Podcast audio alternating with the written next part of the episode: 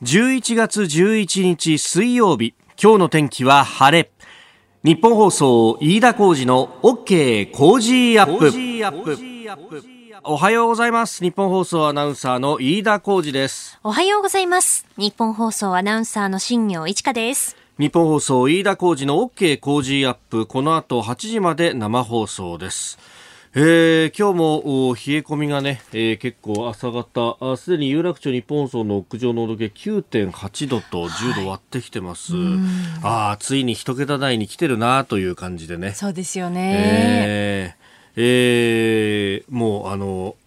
着るもので調整してというか私もコート出しましたね。そうですよそろそろ冬物のコート準備した方が良さそうですよね。昨日はなんとかマフラーでなんとかなるかなと思ったんですけど、はい、今日はちょっともうこれ無理だなっていうね。そうですね。またこれが昼間はちょっと汗ばむかもしれないんだよなコート着るとね。そうなんですよね。一応ですね東京都心最高気温16度の予想なんですけれども日差しがあるのでその分まあどれくらい暖かくなるのかなというのはねちょっとまだわからないですけれども、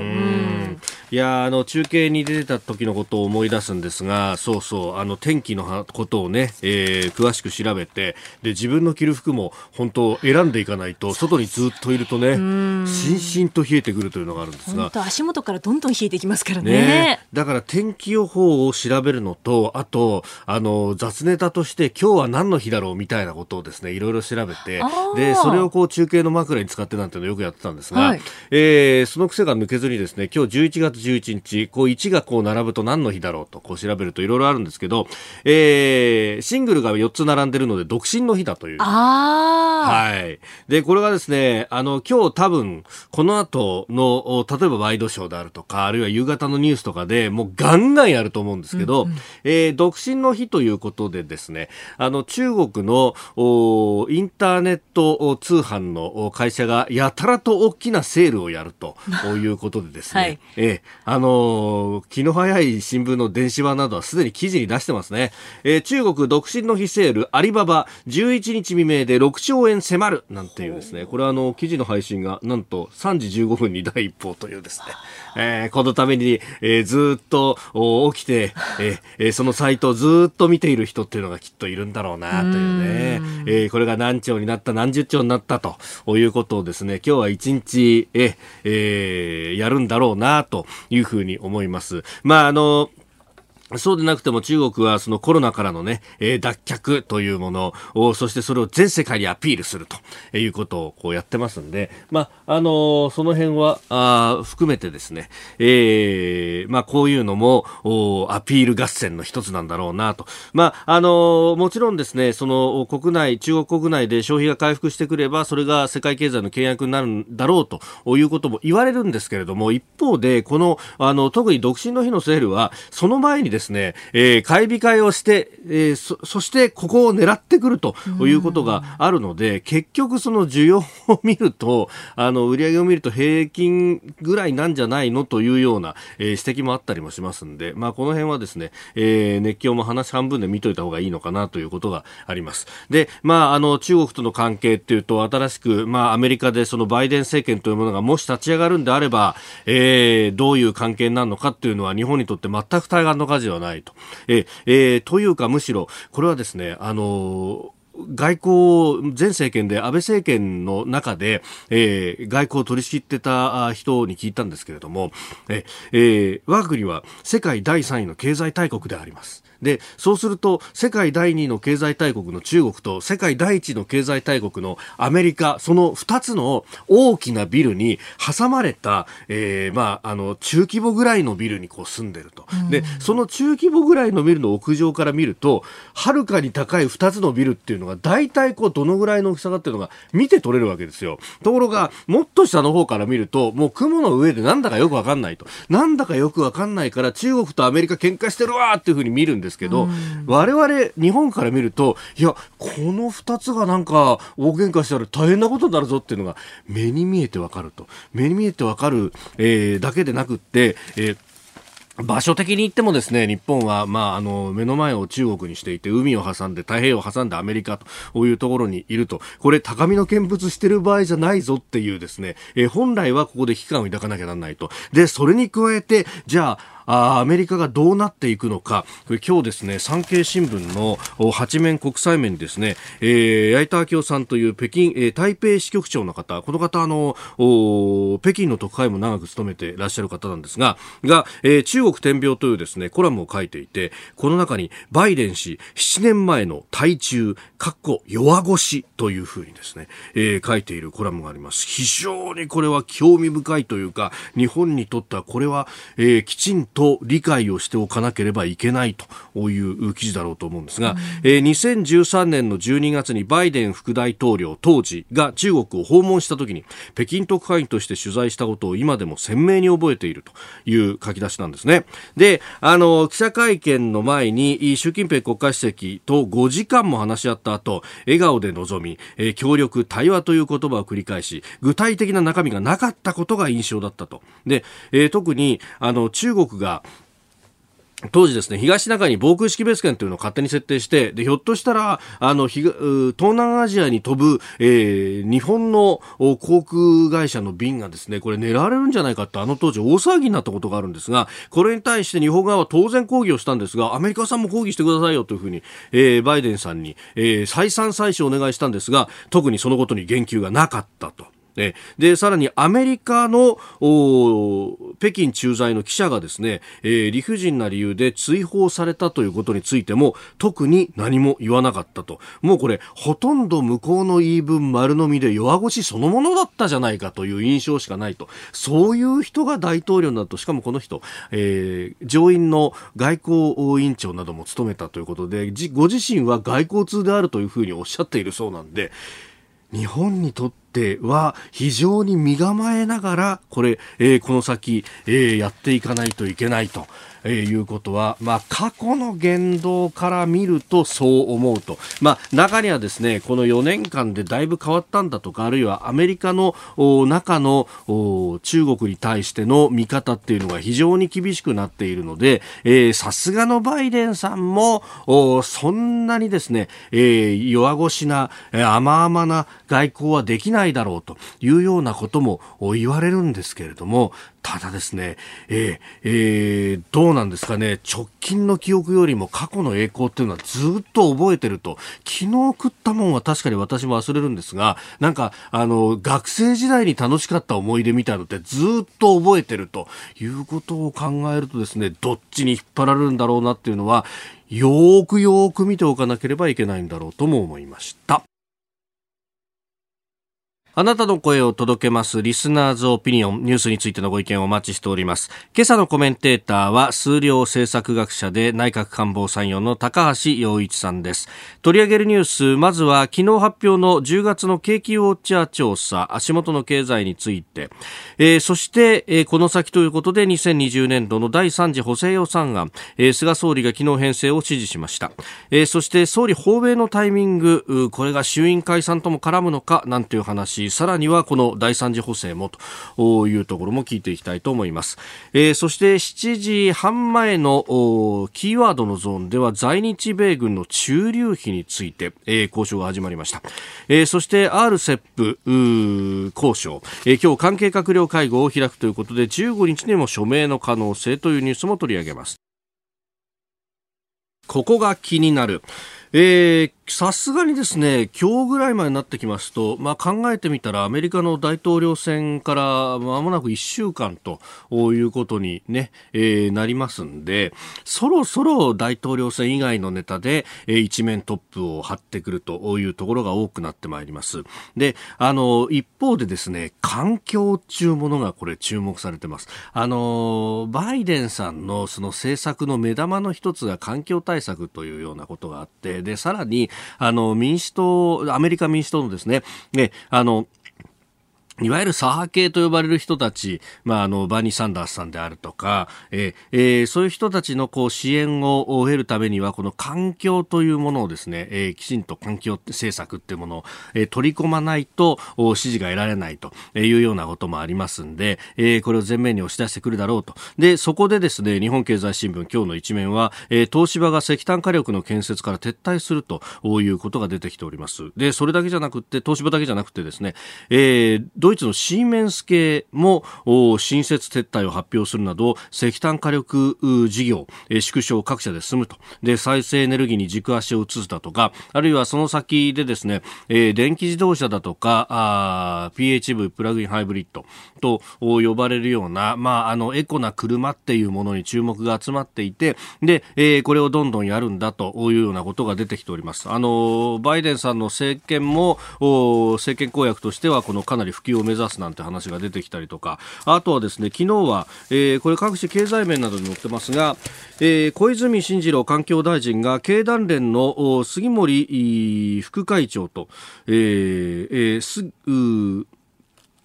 会談をしたと。えー、で、えー、2050年温室効果ガス排出量実質ゼロとする政府目標の達成へ、えー、協力する方向性で一致したということであります。で、ここでもですね、再生可能エネルギーだとか、電気自動車、燃料電池車、FCV などの、えー、普及を進めたいというふうに、まあ、小泉大臣は発言をしたということでありました。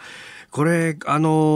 ー、確かに EV を使うと、まあ、それでエコだってもうイメージ的に完全にこうそう思っちゃいがちなところなんですけど、これ、あの、諸説ある中でですね、えー、この、じゃあその EV を動かしている電気がどっから来てんだとか、えー、いうことによってはですね、あのー、かえって、えー、温室効果ガスの排出が多くなるんじゃないかというような指摘もあります。で、そこでこれあのー、経団連側も釘を刺しているところがあるんですけれども、えー、この2050 2050年脱炭素、脱炭素方針、まあ、それはいいよと。で、えー、一方でその戦略の中には、安全性に優れる新型原子炉の新設などを盛り込んだと。で、えー、杉森氏もですね、今の日本の状況を考えると、原子力は放棄していいエネルギー源ではないというふうに語っていると。これ、あの、海外のいわゆる環境派という人たちは、その原子力発電も含めて、えー、まあ、温室効果ガスを排出しない形での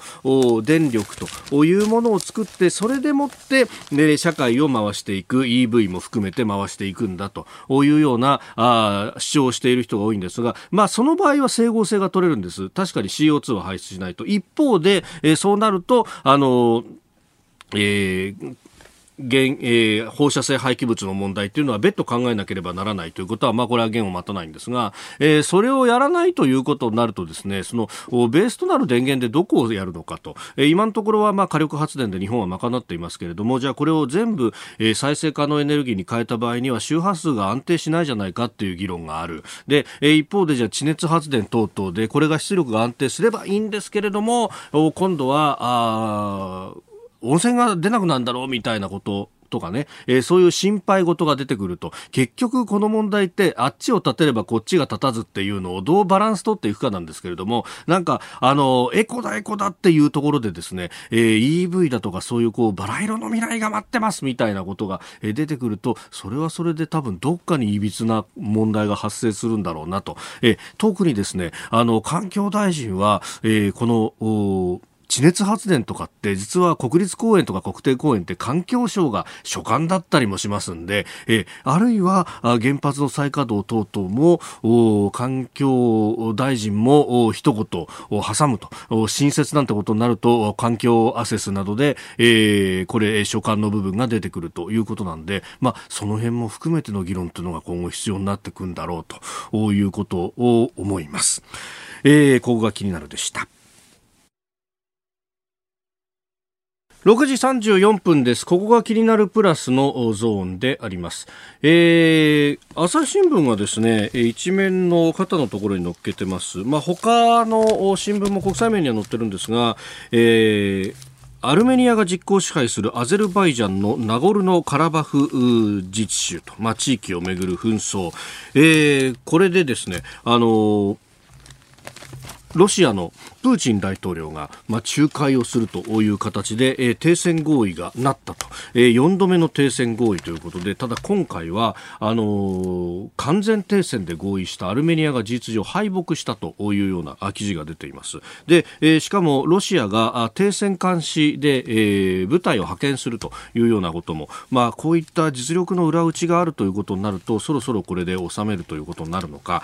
もともとこの辺りっていうのは、まあ、日本にあまり馴染みのないところなんんですが、えー、世界地図でいうと黒海とカスピ海のちょうど真ん中ぐらいという感じのあたりです。で、えー、西にトルコがあって東にカスピ海があってそのカスピ海に面してアゼルバイジャンという国があります。でアゼルバイジャンの、まあ、地図でいうところの左側、え、トルコとの境の間に挟まれてアルメニアというところがあるんですがこれもともと旧ソ連の、え、国々で、まあ、正直な話ですね、え、このキリスト教の一派であるを信仰するアルメニア、ー、この国はあの世界最古のキリスト教国というふうなことも言われます。で一方でイスラム教国のアゼルバイジャンと、まあ、あの宗教の違う2つの国をですね、えーまあ、ある意味いがみ合わせてそれで、えー、旧ソ連の支配に対する反抗をなくさせるというようなことをやってきたということが歴史的にあると。で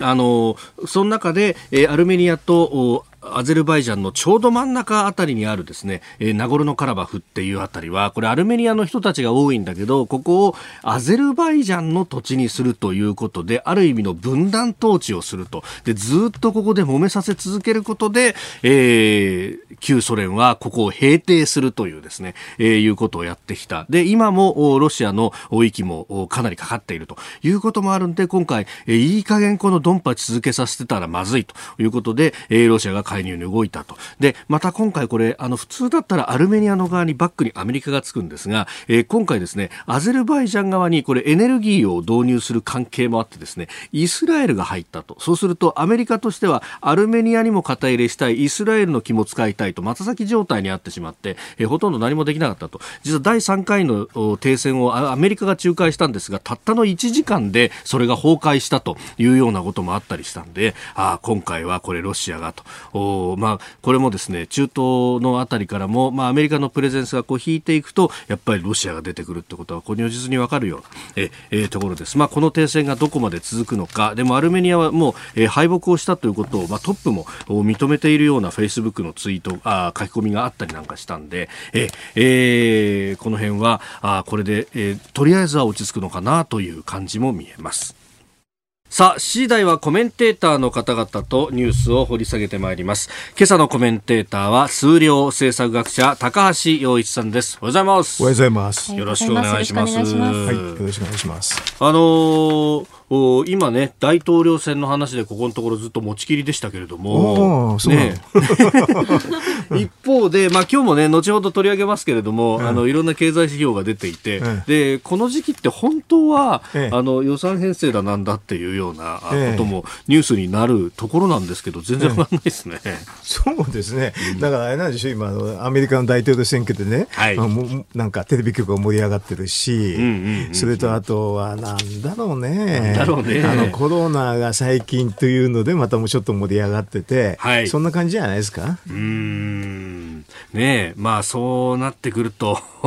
えー、本来だったらもっと大きく報じられるようなことがなかなかスルーされちゃったりなんてね。ねあと国会がほら、はい、なんか学術会議みたいな、ほとんどもう世間に関心ないことばっかりやってんでしょ？だからじゃねえかな、余計余計になんか、なんか盛り上がりがかけちゃってね。うんうんそうなんですよね。今、あの、つ臨時国会がやってる真っ最中、うん、やってるんだけど。学術会議ばっかりやってるな、半分会そうでしょ。う。なんかあのね、えー、先週はずっと予算委員会の、うん、ねえー、基本的質疑で全閣僚出席でやってましたけど、うん、野党の質問の4割だったかな、そうそう。えー、この学術会議そうそう、つまんないよね、聞いてね。これは、ちょっと正直言って、学者の人は多少は知ってるけど、普通学術会議なんて関係ないでしょ。はい、ああ。うんだ結局各社の世論調査でも、あの、任命のそのものは適切だったかどうかって聞くと、うん、まあ6割ぐらい不適切だったというふうに出るんですが、一方で、うん、えー、学術会議のあり方を見直した方がいいかっていうと、うん、やっぱ5割近くが見直すべきだっていうふうに。そうだって、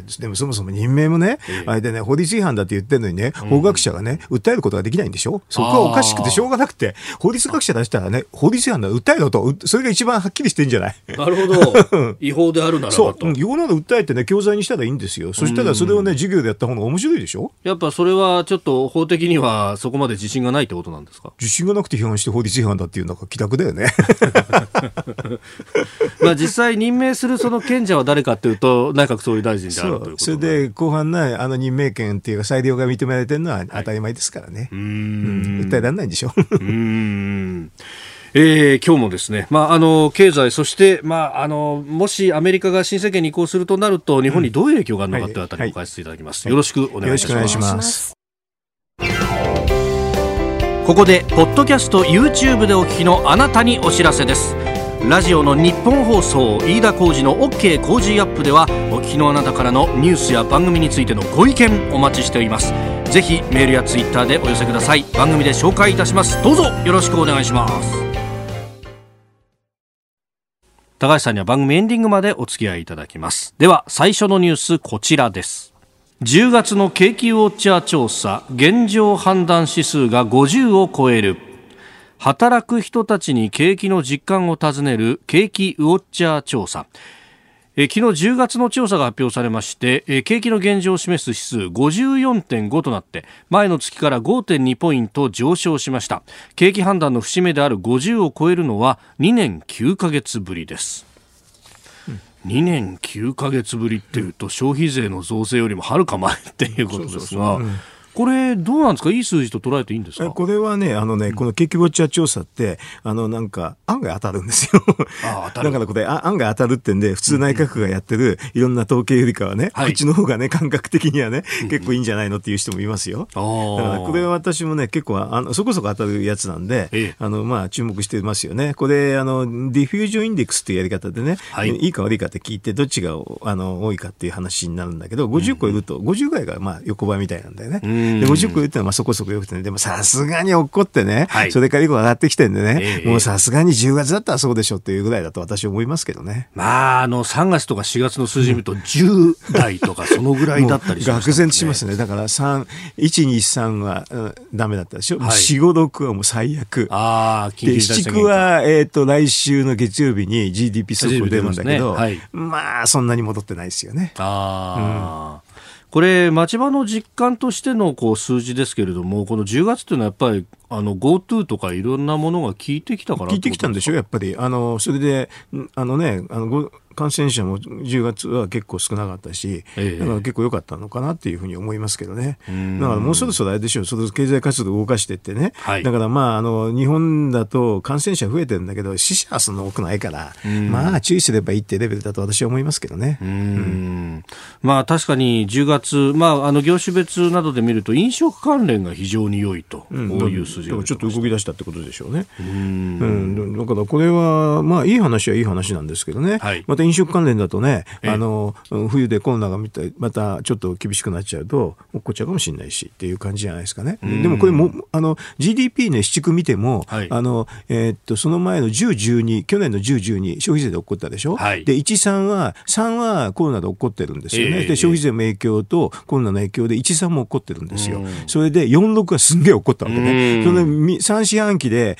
10 10%ポイント以上起こってるんですよね。はい、で、今度ね、戻してもせいぜい4か5なんですよね。そうするとね、起こったのの半分弱が戻るってレベルだから、うんうん、結構大変なんですよね。まだ随分、あの、GDP ギャップって言うんだけど、はい、あの、本本来の潜在成長力っていうかね、もうフル稼働で、うん、あの、雇用もバンバンいいっていうところから比べると、だいぶ起こってるんですよね、下ね。うん、大体これ概算で、そのギャップって出るもんですか？出ますね。だから、まあ、内閣府はね、大体このね、6%ポイントぐらい起こってるっていうんだけど、内閣府は天井がちょっと低いから、本当はもう、本当はもうちょっと天井高いんだけどね、その高い天井からやると8%ポイントぐらい起こってる、そんな感じ。はあ、8%ってことは、まあ、ざっくり、そうですよね、うん、GDP50% だから、3、40ってレベルの GDP ギャップがあると。はい、内閣府自体も多分30ぐらいは認めると思いますよ、すぐ。うん,、でも、そのこうギャップがあると、だから、あの、普通に考えたらそれ埋めなきゃならないと。普通はね。だから普通は埋めないんだけど、埋めなきゃいけないんだけど、違うロジックを使う人がたくさんいるんでね。なんかね、民主がこれから伸びるとかわけのわかんない、なんか空想して、そういう時にこういうふうな指標でね、あの、いいからって言ってね、それ先に伸ばしたりして、なんかすごく楽観的に計算して、あの、なるべく対策を絞りたいとしてはいますね。なるほど。これ、まあ、あの、昨日こういう数字が出ましたが、まあ一昨日は経済財政諮問会議も開かれて、えー、で、あの景気動向指数なども出ました、うん、景気動向指数に関しては、なんか、まあ、あれって、その 判断は、えー、ね、えちょっと戻ってきているみたいなのずっと続いてますけど、ね、ちょっとは戻ってきて、でもすごく1年前に比べると、だいぶ戻ってないですよ、はっきり言えば。1年前に比べると、それで35兆円とか30兆円ぐらいの、実はあの落ち込みですね、今はね。だから、これはあのもうちょっと普通にやる、あの普通の対策するんだと、はい、ここでいい調子になって調子いいから、ちょっと後押ししてあげるといいってことなんだけど、民事が出るから、工事はいらないだろうっていう人もいるんですよね。あの某財務省みたいなところがね、ちょっと経済理論で私よくわかんないこと言ってんだけどね、結構そういうのでみんなマスコミなんかも流されちゃうんですよね。はい、うん。えー、このじゃあ経済対策についてはあこの後おはようニュースネットワークのゾーンでまた詳しくお話しいただこうと思っております。おはようニュースネットワーク。菅総理が2020年度第3次補正予算案の編成を指示。対策の柱は3本でありまして一つは新型コロナウイルス感染症の感染拡大防止策。第2の柱がポストコロナに向けた経済構造の転換好循環の実現。3つ目の柱が防災減災国土強靭化の推進。三次補正につきましては来年度当初予算と一体として15か月予算の考え方のもと編成をしていくことになります。菅総理は昨日午前の閣議で新型コロナウイルスの感染拡大に伴う追加の経済対策の策定と2020年度第3次補正予算案の編成を指示しました、その閣議が行われた後の西村経済再生担当大臣の会見の模様をお聞きいただきました。えー、お聞きの通り補正予算案と来年度予算案の編成作業を並行して進めいわゆる15ヶ月予算とすることで切れ目なく対策を講じるよう指示をしたということです。えー、ということで、まあ、経済対策を、まあ、本格的にやってくると、うん、まあ、これ、昨日火曜日の午前の閣議で、まあ、こういう指示があったんですが、まあ、それに先立って、えー、月曜の夕方には経済財政諮問会議も開かれております。そうですね、私、あのね、あのその諮問会議出たんですよ。あ出てたんですか？あの、えー、っとね、うん、参与って、まああの、倍積するのはできるんでね、もちろん発言はできないんですけどね、えー、なんか座席用にあの、はい、自分私の名前書いてあって、なんかね、あのね、4時半までに確定してくれって言われたんだけど、実はこの日、月火って人間ドックだったんでね、一泊のね。そうですか。人間ドックで、だけど、人間ドックってほら、そんなにずっとのべつ検査してるわけじゃなくて、はい、で、夕方になるとやんないじゃない。えー、だから、たまたま5時半からの諮問会議で出られちゃったんですよ。えー、じゃあ何あの、途中抜けして諮問会議出て、うん、で、また病院戻ってみたいな。まあ、一泊するんでね、どうせあの、抜けなきゃいけないんで、あの4、4時半に抜けて官邸に行って、それで諮問会議出て、それでホテルに戻った、そういうことなんですけどね。なるほど。まあちょっとね、えっ、ー、とね、ほら、この2020年度三次補正の話とか、はい、経済状況の話するから、どんな議論があるのかなと思って聞いてたっていうことなんですけどね。うん。うん。だからその時に、ちょっとまあ、あの、内閣の資料を見ると、はい、随分 GDP ギャップが大きくなってるのに、はい、なんか、あの、要はあれですよね、財務大臣とかそういうのは、なんか、あの、まあ民主が今頑張ってるから、あんまり、あの、なんか、それを計算に入れてやん、工事だけでね、やっちゃいけないとか、そんなことばっかり言ってましたね おー。うんでもあのちょっと議論の中って、まあ、もちろんね、あの今の時期のだから国会のがやってるから、そんな長く議論できないんですけどね、それその聞いてると、はい、まあ、需給ギャップが大きいのにどうしたらいいかっていう話が中心だったんですけれど、それは全然あれですね、マスコミには報道されてないですね。うん、需給ギャップ、まああの GDP ギャップとも言えるよね。あの実際のこの、えー、今あ、まあ、こう購買力なども含めての、その、えー、需要の部分と、それから、あの想定されるフルに回転させたらどのぐらい作れるかみたいなのの、ギャップそうフルに回転させたらっていうのが潜在 GDP って言われるやつで、だから本当フルに回転するってそこまでじ実際の経済がいけば、はい、ものすごくいい状態ってことなんで目指すべきはそこなんですよ。うん、まあ本当の実力みたいなそうそう本当の実力をねフルに出させてあげればね、ええ、雇用もあのバッチシでしょと、そういうふうになるところがあるんだけどだからそこはいつも財あの内閣府が計算してるんですけどね、はい、内閣府の計算でもあの今度、市区の GDP が16日に出るんだけど、その市区の、G はい、GDP、多分内閣府の計算は5%増ってことなんだけど、それでも GDP、内閣府の計算する潜在 GDP から見ると30兆円ぐらいは実はまだああ。の余地があるんですよ。だからそこも30兆あると到底あれですよね、はい、内需でそこまでいかないから、あの、うん、対策あんまりやらないとどうなるかっていうと、はい、まあ、半年後とか1年あのその後に失業が増えてるだけなんですけどね。うん、だから私なんかだからなんでやんないのかなと思って議論は聞いてましたけどね。でもまああの対策打ちたくない人がいろんな孤理屈をたくさん詰めて、はい、それは、まあ、あの新聞なんかに報道されてましたね。そっちの部分はかなりな、うん、それこそあの当初予算と一時二次の補正を含めてすで、に半分以上が、うん、えー、国債で賄われてるから、これ以上は危険だみたいな、という言い方もあるんだけど今回の話は日本銀行を買ってね、インフレ目標に達してなくて日本銀行が国債買うってことは、利払い費と償還負担はないんですよ。インフレ目標を超えるとは、まあ、あのちょっと大変なんですけどね、インフレ目標を超えてないから、それで今回のコロナって需要ショックだから、当分超えないっていうのは、日本銀行の物価見通し見てもすぐ分かるんですよ。うん、マイナス、今年度でマイナス0.6ぐらいで、価格修正してますからね、はい、だからこんなのインフレ目標に当分いかいかないから、だから結構安心して国債買っていいってレベルなんですけどね、国債を日本銀行買うと、利払い費と償還費が負担がなくなるから、はい、そこの5割、あのなんか国債増えてどうのこうのっていうのははっきり言って間違いですよ。うん。結局そのまあ、金融緩和をして国債を買ってっていうのの一番のリスクはインフレ率が高まること、だからこそインフレ目標というものがあると。だから逆に言うと、それがもう財政規律にもなってるから、そこだけ気にしていればいいという簡単な話になるんですけどね。だからこれ、目標っていうと、なんかこう達成しなきゃいけないみたいなこと言われますけど、ブレーキ踏むポイントがこのぐらいの目安ってこと？インフレ目標って完璧にそうなの、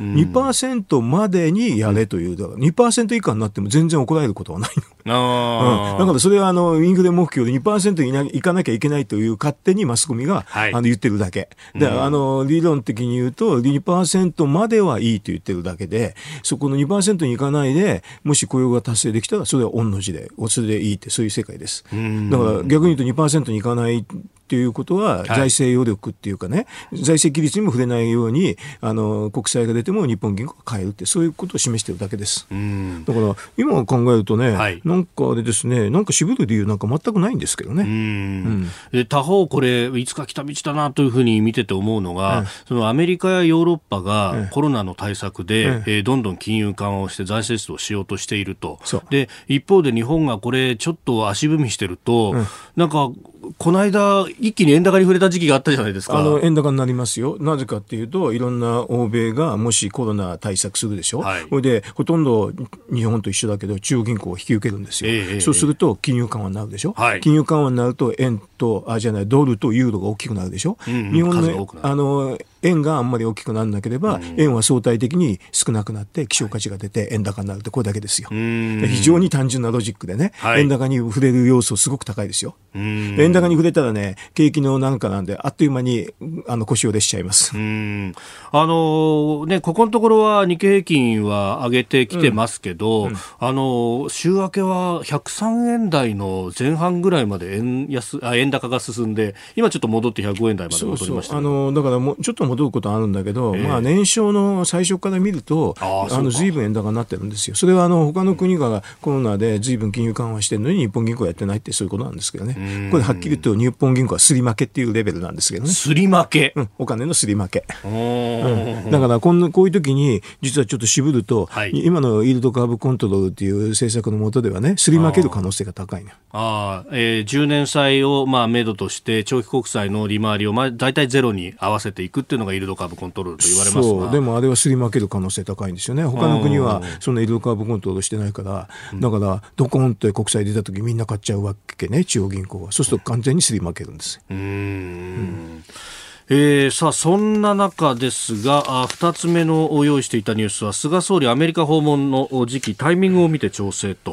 いうニュースがあります、昨日の衆議院本会議での答弁で今後タイミングを見て調整したいとアメリカ訪問について話したということです、まあ、2月訪米なんじゃないかみたいなことも一部には報じられておりますけれども、うんこれもどうなっていくこれはでも相手の事情があるからね、えー、そんな先に調整もできないし、えー、まあ、率直に言うとね、はい、えっ、とね、今、まあ、いろんな報道してて、どちら勝ったどうのこうのって言ってんだけど、はい、一つの節目は12月14日の選挙人選挙なんですよ。はい、その時までに決まれば、うん、まあ、12月14日までに、まあ、正式に大統領は決まりますよ。はい、これで、ブッシュ5の時には12月12日までやってたからね。うん、だからその最大になっても不思議じゃないと私は思いますよ。うん。だってあの時だって1か月間もめもめしてて、はい、身動き取れなかったまあ、最高裁までね、えー、数え直しについての判断がいった判断して。今回はその数え直しだけじゃなく不正とかね、い、ろんなの話があるでしょ。で多くはあのなんかまあなんか訴えをね、まあ、訴えはだめだって言って、それで却下されると思うんだけど、はい、たくさんやってると一個ぐらいね、わかんないですよね。うん。そうすると、あの、そういう議論になると、12月14日の選挙に選挙まで揉める可能性はありますから、それまではね、あの、他の国がやってるレベルの低いとかそれはできるけれど、ちょっと外交の話はちょっと難しいんじゃないかなと思いますけどね。他方、これ、あの、2月、仮にアメリカに行くとか、まあ1月、2月アメリカにってことになると、うんうん、これ、補正予算もやんなきゃならないですよね。で、うん、噂されてる解散とかっていうのはどうなっていくんですかね。あの、だから、このちょっとすぐスケジュール組めないってことを前提とすると、はい、まああの冒頭っていうかね、に解散するとギリギリちょっと間に合って、うん、まあそうすると日本があのアメリカ行くのはちょっと遅くなるかもしれないんだけどね。でもまあ、あの、ある程度仕方ないといえば仕方ないよね。うん。うん。まあ、春先までなってくると、もう都議選があって、オリンピック・パラリンピックで解散打てなくなできなくなるから、もう1月の中旬ぐらいに打ってね、2月の、えっ、と、まあ、頭、頭ぐらいに、頭。じゃもうちょっと後にね、あれでしょ、その投票、投開票っていうスケジュール組むしかないですよね、今ね。以上高橋洋一さんとお送りしてまいりました。おはようニュースネットワークでした。さあまず速報が入ってきました。共同通信によりますとアメリカ大統領選挙で勝利を確実にしたバイデン氏は10日イギリスのジョンソン首相ドイツのメルケル首相フランスのマクロン大統領と相次いで電話会談しました。イギリスの首相官邸によりますと両者は気候変動や新型コロナウイルス対策などで緊密に連携していくことを確認したということです。また10日記者会見したバイデン氏は敗北を認めないトランプ大統領について恥ずかしいことだと批判しました。さあ今日のコメンテーターは数量政策学者高橋洋一さんです。ヨーロッパの人たちはなんか示し合わせたように同じタイミングでやりますね。まあなんか一個の国なんでしょ？一個の国、うん、要するにあのいろんな国があるように見えるけど、だから一人が言ったっていう感じじゃないの、ああ、うん、なるほど、うん、だからあとはね、まあ分けてね、あの順番でスケジュール組んで1分刻みぐらいにやったんでしょ？みんな。なんかおめでとうツイートも1分刻みでやってきてたみたいなこと、ね、電話前でね、受ける方はあれでね、はい、もう一人でいいよって感じになると思うけどね、たくさん同じような話ばっかり来るでしょう。うんえー、という速報が入ってまいりました。では、あ続いて、えー、教えてニュースキーワードです。在日米軍駐留費。岸防衛大臣は昨日来年度以降の在日米軍駐留費の日本側の負担について今週中に両政府の実務者による本格交渉をアメリカ・ワシントンで始める考えを明らかにしました。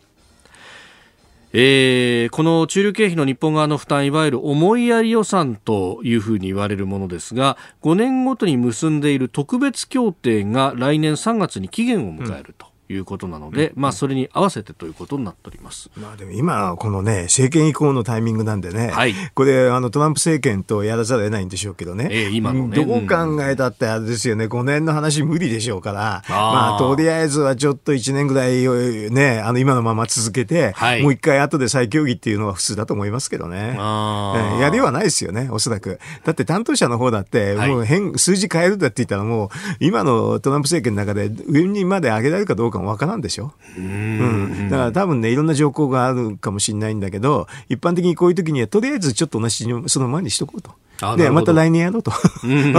それしかやりようがないでしょ、これ。ああ、確かに、国防総省はトップもこの間変わったばっかりですからね。どうできないんちゃ思うよ。だからどうしたらいいんか分かんない。でもやんなかったら自動的に切れると、そういうパターンもあるかもしれないけど、自動的に切れないでね、多分ね、なんかの条項で自動的に延長とかいうのあるわけ。あ、必ず。なるほど。どちらか通告しない限りは。うん、なんかね、だから、あの、何もプツって切れることはまずないんでね、こういう協定はね。はい。だからそこがもう、交渉するの間から、このままほっといて、あの、自動延長しちゃうかとかいうのがあるかもしれないしね。なるほど。うん、まあ、日本側もね、えー、来年度予算の編成を今やるっていう最中だから、うん、なかなかこれで協定で変わって来年3 4月からスタートってわけにいかないですよね。まあでも予算の方はね、えー、別にね、あの後でね補正予算出せばいいだけだから あ別にそれはねそんなそれほど大した話じゃないと思うんだけどアメリカ側が多分交渉できないってレベルじゃないですかね。うん、でもこれねあのーアメリカ軍がこうどうなっていくかっていうのはこれ民主党と共和党でやっぱ考え方が違うというふうにもされてますけれどもどうですか、ね、トランプはすごく言ってたんだけどでも日本の場合はあれですよね。あの米軍の駐留経費の負担割合って確かアメリカの同盟国の中で一番高いんですよ、はい、一番高くてね、えーとね、75%ぐらいなんでね。だからドイツなんかほとんど半面に23割しか負担してないからそれに比べればかなり高いから、はい、あのいろんな数字を持って言うとね、うん、案外一番高いんだぞっていうとあの案外あのトランプトランプ政権の時にはねみんな分かったみたいですよね。まあ積み増しちゃうとあとはあの本当兵士の給料払うしかないみたいな、ところらしいですからね。そう、ね、だからあの払ってんだぞって言うとね、うん、あの結構この話はあのアメリカの方もね一番払ってるっていうのは事実としてそうなんでね。そうすると攻めにくいし今の政権だったら担当者がもう大臣もいないんだけどどうしたらいいって逆に焼き付いていくんじゃないの？そうするといろんな情報を探してね一番無難なのを探すやり方を探すってことだと私は思いますけどね。本格交渉は無理だと思いますよ。まあちょっとそうですよね。でこれ、まあ、もし政権が移行したとして民主党、うん、アメリカ民主党政権って、なんか軍事費をこう削減するっていうイメージがあんまりないですね。んですけど、うん、ないはないね。うん、だから、えー、あのだからひょっとしたら、えー、あの同じままやるかもしれないしね。うん、やっぱりこの手の話でまともに交渉するのは大変だっていうふうに思うとだから日本は結構いい時にね、はい、この契約更新になっててこれ1年ぐらい前だったらねトランプに叩かれてたかもしれないですね。なるほど、うん、よかったですねこれは。これで。この時期っていうのは、まあ、時間的なところも日本に交渉としては味方する部分があるかもしれない、まあ、ある意味でそうでしょ。だから日本の方はほっといて、うん、なんかもうあの交渉しなくてもいいやって思ってもいいぐらいだもんね。うん。うん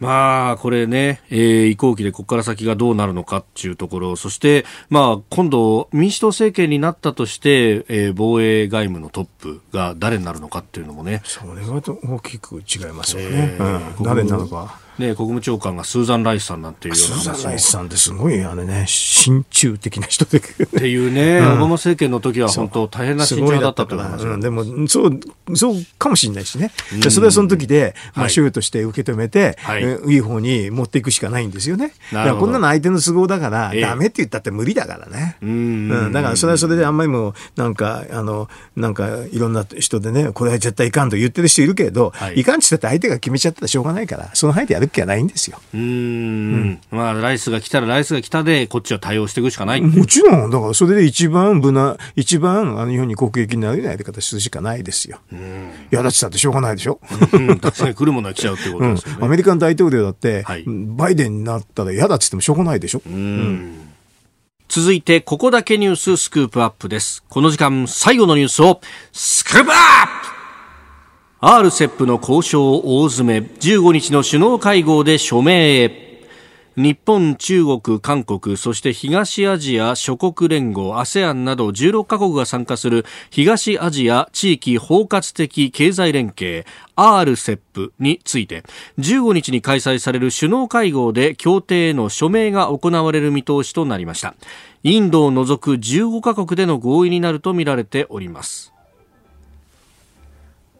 あの、うん、一頃は ASEAN プラス6なんていうふうにも言われてましたが、ASEAN プラス、えー、日韓、日中韓、そしてオーストラリア、ニュージーランド、えー、さらにインドも、まあ、交渉には入ってましたけれども、今回、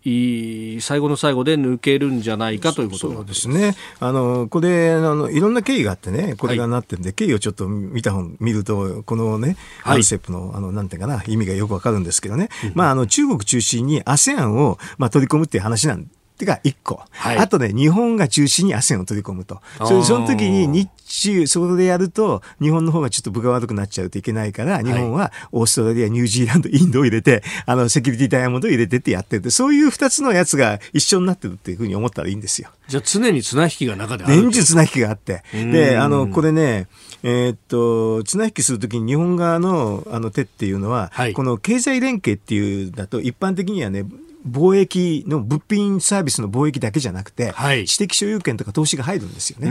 ねでも、そこがあんまり入りすぎると中国はついてこれなくなるから、ええ日本の方の技としてはね、知的所有権の話とか投資の話をガンガン言うの。はい。で、中国が入れなくする。で、この知的所有権と投資の話がもう究極的にまで入ってるのが、実は、あの、えーっと、環太平洋。TPP TPP なんだね。あれは中国入れないわけね。あれはい国有企業の改革まで入るから。入ろうとそこまで思っても入れないうん。だからそこでいつもい綱引きするときに、はい TPP に入ってるオーストラリアかニュージーランド一緒にして、日本はそっちの方、そっちの方に持っていこうとする。で、中国がそこ入ると困るから、はい物品の貿易協定 FTA なんだけどね。そこに関税とかそこばっかりそこばっかりやる。という話です。ね。これ名前はちょっと EPA になってるんだけど、多分実態は、はい。あの FTA に近いね。FTA に近い。うん。だって知的所有権の話とか投資の話ガンガンやったら、ええこうちょっと困るでしょ？だから日本はどちらかというとそっちに持っていきたいから、オーストラリア、ニュージーランドを入れてるんですね。で中国は、あじゃあインドはたまたまそこに入り、だあの入れたかったんだけど、はい。ちょっと途上国でやっぱり中国の構成をちょっと心配しちゃって、国内事情で抜けたって、そんな感じですね。ああ、なるほど。中国製品が入ってくると入ってきてちょっと困っちゃって。ねいうん。今確かに、あそこのカシミールのあたりで、えー角突き合わせたりとか、まあ、紛争で死者も出てると、う。んまあ、国内感情的にも中国製品はどんどん排除する方向に行ってると入いうことを考えると、そういう国内の話がちょっとあって、なるほど。ただでも将来を、あの、目をつぶ、なんていうかな、それを、あの、閉ざしちゃうといけないって、これは日本の負けみたくなっちゃうから、はいちょっと将来の方は日本が取ってるって、そんな感じだと思いますけどね。それで今日の産経新聞の一面で、インドはいつでも復帰できるようにしたんだっていうふうに、そうでしょう。えー一面トップで書いてます。いつでも入れてね、中国を牽制するって形にしないと、はいこの RCEP が中国に乗っ取られちゃうかもしれないって恐れもあるわけですよ。うーんもちろんね、あの、オーストラリアとニュージーランドいるから、はいまあ、そこそこ大丈夫なんだけど、ええうんだからそこはあのえーその綱引きが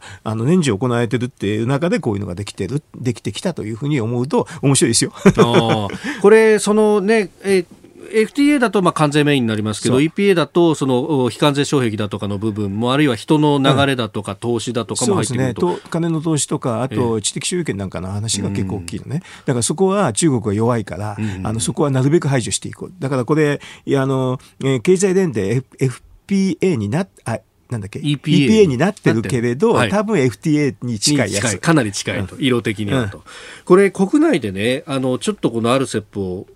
お心配する人の中に、ええあの移民がどんどん入っていくんじゃないかみたいな、人の流れの自由化がかなり行われるんじゃないかっていうふうな人もいますが、それはね、あの、本当の EPA だとそうなんだけど、中国いるから大丈夫ですよ。ああ、中国が自分 そんなに入れるわけないじゃない。自分たちの中に、そうそうそうそう。うん人入れるあだから TPP みたいな話になると同はい。じ民主主義国だから結構そういう色彩が出てくるんだけど、こええれ中国に入ってる EPA ですからね、ほぼ FTA ですよ。だからその人の話はほぼ出てこないでしょ。あー。で、あの、TPP の話が出たんで、ついでというかお聞きしたいのが、アメリカ抜けてるじゃないですか。もう入るかもしれないね、今度ね。バイデン政権ね。あの、だってパリ協定も入ったからね。ああ、うんはい。だからあれ CO2 は、あれも別にアメリカ入っても大丈夫になってるから、入っええてえ、えもういいでいいじゃないですか。これはこれで。あの、日本がずっとやいるから、はいアメリカは新参者になってね、ちょうどいいんじゃない？これ入るにあたって、アメリカはこう、まあ、関税、非関税の部分で、またいろいろこう、要求を言ってきたりしますかね？まあ、それは普通同じでしょ。入る、後から入る方が不利ですからね。あんま新しいこと言えなか言えないでしょ。なんかあんまり新しいこと言ってぶち壊すんだったら入れないって言っちゃおしまいだから。ああ、そっか、あれ、既存の加盟国の賛成がなきゃ入れない。入れないからね。だからそんなに変な話はないはずですよ。だからこれがだから先に入ってる方が有利なわけね。こういうのって。ううんんルール作りができるといううこと。そうですね。だから、あの、でも、なんか同じで入って、あの、TPP にアメリカが入ってくるって、だって日本だって拒否することないから、ウェルカムで入れちゃってね。ええそうすると、そこの、あの、この、これは EPA のパターンですけどね、はいもう中国ほとんど入れないでしょ。で、どちらかというと、そっちに、こういうの、RCEP もそっちに持っていこうっていう戦略も取れるから。ああ、どうなんですか、この EP、TPP に、まあ、アメリカが復帰しようとしたときに、バイデン政権、環境をすごい重視しようとしてるじゃないですか。そうね環境あたりでなんか新しいのを言ってくるっていうことありますかはね、はっきり言うとね、このパリ協定で終わりなんですよ。だあからーそう2030年までの話しかないわけ。そっから先は何言っても自由。じゃあ2050年に実質ゼロっていう。適当に言ってるだけだから。だって先の話だってエネルギーなんて分かるわけないじゃないですか。で2050年になったらひょっとしたら核融合できてるかもしれませんよ。核融合エネルギー。そしたらそれ使えばもうほとんど問題なんかないでしょ。うんうん今の、そうですね、原子力発電とは違って。全然違う、クリーンで何も出ないしって。はい、そしたらこれでいいじゃないって終わっちゃうかもしれないしね。核融合ってちっちゃい太陽を作るみたいなもんですね。そう、だからね、あのエネルギー問題って実はね、はい、30年先見通すのすごい大変なんですよ。うん私が学生の時にね、はい、1980年、75年の頃だけど、もう2000 2000年ぐらいには核融合できるって言われてたんだけどね、全然できてねえじゃねえかって言って、なんかもう、当てになんない。なるほど。その頃ね、石油あと30年枯渇するってみんな言ってたのに、全然そうじゃないじゃない。オイルピーク論ってありましたよね。だからね、このエネルギー問題はね、先がすごく分かんないんですよ。はだから結構みんなね、あの、意見表明は簡単に言えるの。なるほど。うんであのアメリカのこう経済通商経済政策ですけどこれどうなっていくと思います？アメリ民主党政権に変わるだから民主党伝統的に民主党政権なんでしょうね。やっぱり雇用重視のね、はい、あと経済対策は大きいっていうかね。そういうのが普通ですよね、このあの富裕層だとか大企業には増税するっていうふうにかもしれないね。民主党だからね。うん、その辺ってやっぱりアメリカ景気引っ張足引っ張っちゃわないんですか、ね、引っ張っちゃうかもしれないけど財政支出増やしてっていうので、あの支えるかもしれないしコロナだから特にね、うん、だからそれで中央銀行たくさん買って、はい、っていう形になるとあの円高圧力はいつも強まってるってそんな感じはしますけどね。うん。先ほどもおっしゃったすり負けのリスクがの可能性があってね日本はコロナがないからすらないって話になると、はい、ここで負けちゃいますわね。ああ、そっか。コロナが、うん、あの、抑えられてるがためにと。ためにね。でも、景気悪いのは事実だから、移った方がいいと思いますけどね、私はね。うん、あのね、えー、先ほどの補正予算の話の続きになりますが、えー、世耕自民党参院幹事長などは参事長でしょ？だから、GDP ギャップ考えてそのくらい普通なんですけどね、うん、うん、で私もそういう意見言っててね、はい、あの月曜日に諮問会議出たからみんなが周りがじろじろじろと見ててさ それは何ですか？なんか黙ってるんだよ。何も喋ってないのになんか周りじろじろじろじろ見てた。高橋さんが何か言ってくるかもしれないって。だってその月曜日に 30, 30からそそれくらい必要だって言っちゃってるんだもん現代ビジネスに書いてますよね。そうん、だからそれ書いて出てるから、なんかみんな何ですかっていう感じでしたよ、周りの人は。あれを言いに来たのか、高橋さんはと。うん、言わうはずない、言うはずないんですけどね。でももちろん周りにいる人ってね、昔第一安倍政権の時に一緒のやつだったからみんな知ってるわけ。知り合いばっかりだ。だからあの内閣事務次官も知ってるし、内閣審議官も知ってるし、統括官も二人とも知ってるし、もう知ってるやつばっかりだ。みんな机並べて仕事してたってそうそう、よく知ってるやつばっかりで、いや、こんにちは、こんにちはって言って、だからみんなニヤニヤ笑いながら。ニヤニヤ笑いながら。どんなことを総理に言ってるんだみたいな。そうそういろいろ。まあね、いろんな言われるんだけどね、はっきりとでもこういう話ってね、私はね、ボランティアの参与ですから、大したことないんですよ。意思決定に関わるというようなものではないと。ああ、意思決定には関わりはないですよね、まずね。だから、まあ、あの政治のね、中でね、はい、いいろいろと決まるんでしょ？うん、だからまああのもうね、はい、あの GDP ギャップがあるっていうのは言ってて、これがあるとね、えー、えー、半年後ぐらいに失業って出てくるんでね。あすでに失業率3%まで来てるじゃないですか。うん、だからこれが、うん、景気対策やんないと4に近くなる。4に近くなる、うん、いよいよなんかリーマンの後あの時5ぐらいまでいきましたよね。下手するとそうなっちゃう。というんで、それで、あの、これから選挙やるんですけど大丈夫ですか？なんて言っちゃうと、おお じゃあやっぱりってことになってくれるとこれ。かもしんないし分からんですよね。それでもやるかも。あのもうねあの渋ってやるかもしれないし分からんですよ。そういうなんかマクロの全体パッケージみたいなってその安倍政権の時はアベノミクスっていうのがありました、うんうん、で菅さんはそのアベノミクスを引き継ぐということはおっしゃってますけどね。だけどだからこういうふうな将来の予測したときにね、はい、全く予測だから違う高橋はでたらめ言ってんだって言われることもあるんですけどね、でも私、今まであんま外してないんですけどね。まあそのね、今までの流れと、それから数字の裏付けがあると。もちろん。だから GDP ギャップから半年先の失業率は推計できるも正直言うと。うん。もちろんぴったり当たらないですけどね、大体は当たる。はい、6、7割の確率では当たるっていう自信がある。あうんこのまま抵抗を招いていれば悪化してしまうぞもちろんそうそう。だからそれでもよろしいんですか？というね。でそれでよければそれはそれでいいじゃない。うん、それでもいいっていうそれを情報を上げることが仕事なんでね。で誰もそんなこと言うあの諮問会議でそんな話しないから。ええええ諮問会議で出てこないんですね、不思議ですね。そのギャップまでは出てくるんです。ギャップもね、なんかね、定性的な話しか出てこないの。なんで数字で言わないの？こんなの分かるだろうと、私思うけどね。ああ、じゃあ、言語では書いてあるけど、数字に出てこない。相当程度のギャップがあるっていうだけだ。相当程度。相当ってどのくらいだと？分からんじゃないかすごいですね。人によって全然これ受け止め方が違っちゃうっていう。うんうん、私なんか、あのね、現代ビジネスに35兆円程度って書いちゃうからね。いや、もちろんね、市区の GDP の伸びによってちょっと違うんですよ。はい、あれが5%伸びだと30兆円ぐらいになるのかな？でもね、30から40の間であることは間違いないと思うけどね。しかし5%、まあ前月比で伸びたとしても、前期比か、うん、伸びたとしても、その程度30兆のギャップはあると。まあ、だからそんなの簡単に計算できるから、うん、諮問会議はそのくらい言えよと、まず私なんか思うけどね。なんでわからんよね、なんか相当程度なんて言ってても。なんでああいうふうにふわって言うのかね。数字を使わないで議論するっていうのは昔からの伝統なんですか？使えないんだよ。使えないんだよ。えー、RCEP の話から経済財政諮問会議の話まで、えー、いただきました。今日もポッドキャスト YouTube でお聞きいただきまして本当にありがとうございました。この飯田浩司の OK Cozy up は東京有楽町の日本放送で月曜日から金曜日まで朝6時から8時で生放送でお送りしています。生放送を聞き逃したあなた。ぜひラジコのタイムフリーサービスでニュースやスポーツエンタメなどの情報をぜひチェックしてください。ポッドキャスト YouTube には盛り込んでいない情報もぜひチェックしてみてくださいね。6時台の教えて早起きドクターでは毎週お医者さんをお迎えして今知っておきたい健康に関する話題をお届けしています。女優の黒木瞳さんが毎週さまざまなゲストと対談する黒木瞳の朝ナビ。7時台は女優の肌道子さんによるラジオエッセイ「肌道子のいってらっしゃい」などニュース以外のコンテンツもご用意しています。さらにこの番組では公式ツイッターでも最新情報を配信中。スタジオで撮影した写真などもアップしています。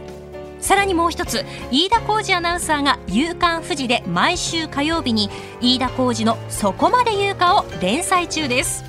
こちらもぜひチェックしてください。